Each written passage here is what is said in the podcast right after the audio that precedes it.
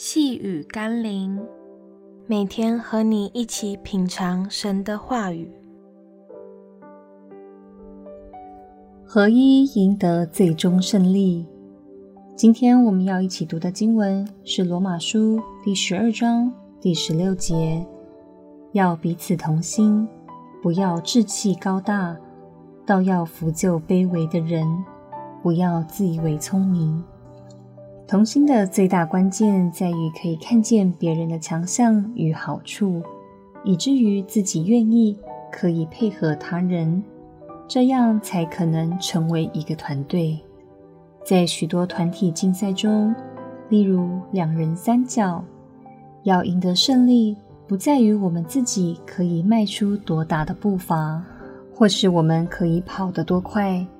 而是在于团队中的人是否可以彼此配合、彼此成全。有时候，甚至必须要配合那个步伐最小、跑最慢的人，才不至于跌倒。由此可知，步伐合一带来最终的胜利。也因为我们与其他人的同心合意，才能避免跌倒与失误。求神打开我们的心胸。愿意去扶救卑微的人，明白这不是一件糟糕与委屈的事，而是在创造团队合一所带来的更大果效。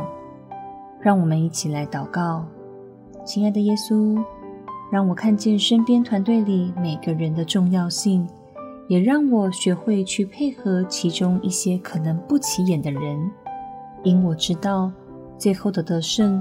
不是我一个人有多伟大，而是我可以成全多少人的生命一起发光发热。奉耶稣基督的圣名祷告，阿门。